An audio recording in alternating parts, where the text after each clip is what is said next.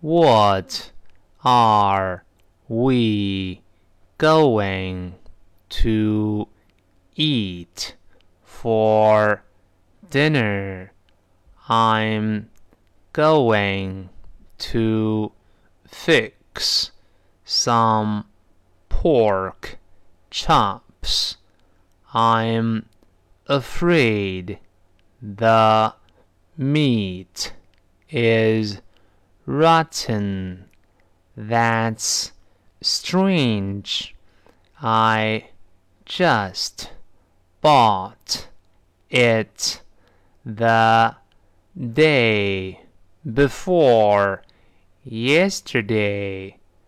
Well, I forgot to put it in the refrigerator.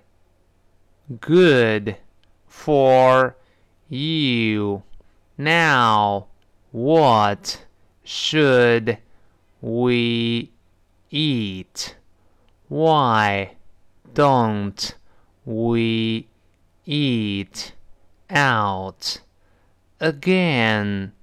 Weren't you just complaining that it's too expensive to eat out, not when you're hungry.